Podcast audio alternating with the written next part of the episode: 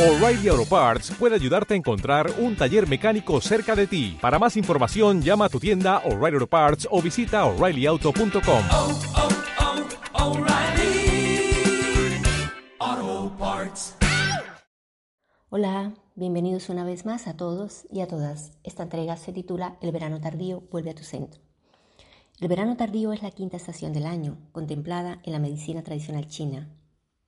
Desde tiempos milenarios, la medicina tradicional la ha tenido en cuenta, en Occidente no, pero para ellos existen cinco estaciones y hoy te quiero hablar de esta cortísima estación que se da en los últimos días del verano y el principio del otoño. Dura aproximadamente de 15 a 20 días y son tan pocos los días, pero tan grandes los aportes que pueden hacer a tu vida que para mí realmente es la mejor época del año. Sé que es un poco tarde, pero a la vez no. Ahora mismo sé que estás viviendo momentos duros y que cualquier aporte que recibas para poder sobrellevar esta situación de una mejor manera será bien recibido por tu parte. No lo dudo ni un minuto. Pero ¿qué es el verano tardío? Es una estación bisagra, un punto de unión entre las estaciones llano calientes, que son la primavera y el verano, y las estaciones más frías o yin, que son el otoño y el invierno. Porque si te detienes a pensar, tú no das un salto de un día para otro del verano al otoño, no te quitas el bañador o los atuendos más frescos y te pones un, un jersey, un abrigo, una bufanda. Y de la misma manera, tampoco de un día para otro dejas de tomar helados o bebidas frías y empiezas a comer potajes o estofados o comida muy copiosa, sino que todo lo haces de forma progresiva, ¿verdad? Bien, pues de la misma manera, tu cuerpo y mente y espíritu necesitan pasar por ese proceso de cambio de forma gradual ir dejando atrás el calor intenso y adentrándose poco a poco en el frío, anclándose nuevamente a la tierra, volviendo nuevamente a su centro. El verano es una época que nos saca, nos manda fuera, nos, nos explotamos nuestras emociones, estamos eufóricos, vivimos mu mucho fuera, compartimos, por, por, la misma sensación de calor nos incita a eso, pues el verano tardío hace todo lo contrario y nos va llevando, por eso es una estación bisagra. Dentro de la medicina de Oriente, cada estación tiene dos órganos que entran en máxima actividad energética. Cada estación hace que estos órganos tengan una alimentación específica para potenciarlos y protegerlos y unas características a nivel psicológico y con efectos a nivel físico y que tú realmente los notas. Bueno, no es diferente en el verano tardío, aunque es muy corta esta quinta estación. Sus dos órganos que lo representan son el vaso páncreas y el estómago, los llamados órganos de centro, con su energía de centro y que es eh, regido por el elemento tierra. Así que te voy a contar la importancia de tener un vaso páncreas y estómago bien cuidados.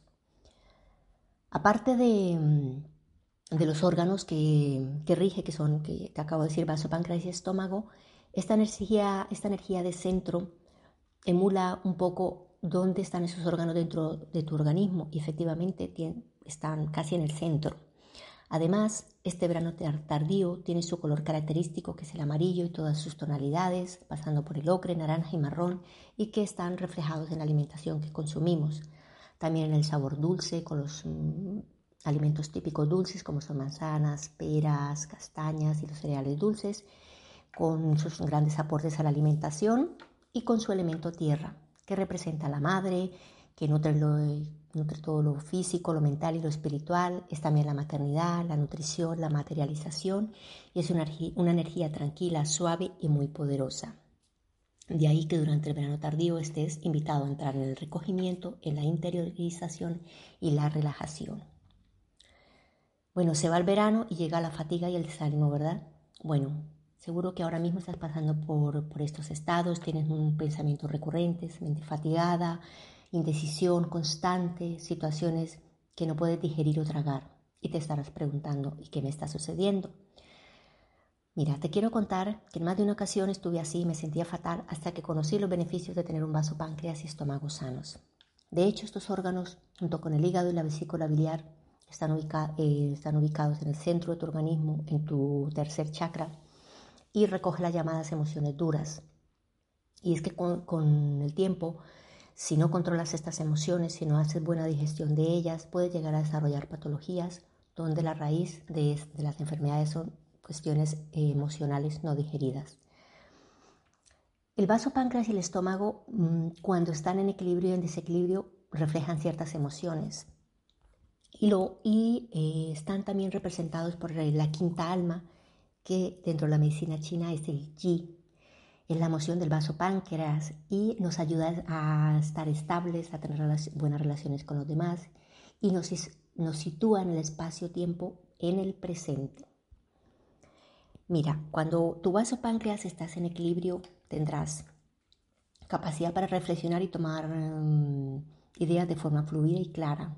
Tendrás energía constante y duradera. Tendrás polvo a tierra a través del elemento tierra y te sentirás atado al momento presente todo el tiempo. Tendrás la capacidad de analizar, de sintetizar y de conceptualizar. Podrás razonar y argumentar fácilmente. Tendrás claridad para reconocer tus necesidades. Podrás tomar decisiones y saber qué tienes que hacer para conseguirlas. Podrás ver fácilmente los recursos. Sentirás confianza y seguridad en ti mismo. Capacidad de disfrutar la vida. Tener foco para materializar tus sueños y proyectos. El alma allí también está relacionada con el alma Shen del corazón. Por eso, si tu vaso páncreas está seco, no tiene buen fluido de sangre, tendrás problemas para fabricar tu pensamiento de forma clara, porque ambos órganos están relacionados. En su parte negativa, el vaso páncreas se ve afectado por la preocupación, el pensamiento recurrente, y esto es porque tu vaso está seco y falto de sangre, y está siendo sobredominado por los otros órganos, en este caso el hígado. Bueno, acá tendrás exceso de análisis o carencia de capacidad y lucidez mental, estado permanente de dudas y celos, incapacidad de materializar sueños y proyectos, dificultad para dormir, inclinación hacia la melancolía, resistencia al cambio y baja autoestima, sensación de desconfianza, consumo excesivo de energía, con procesos mentales y estado de agotamiento total desarrollo de actitudes maniáticas, esto es muy típico, te encontrarás haciendo listas interminables para todo, limpiarás de forma excesiva y planificarás de forma constante.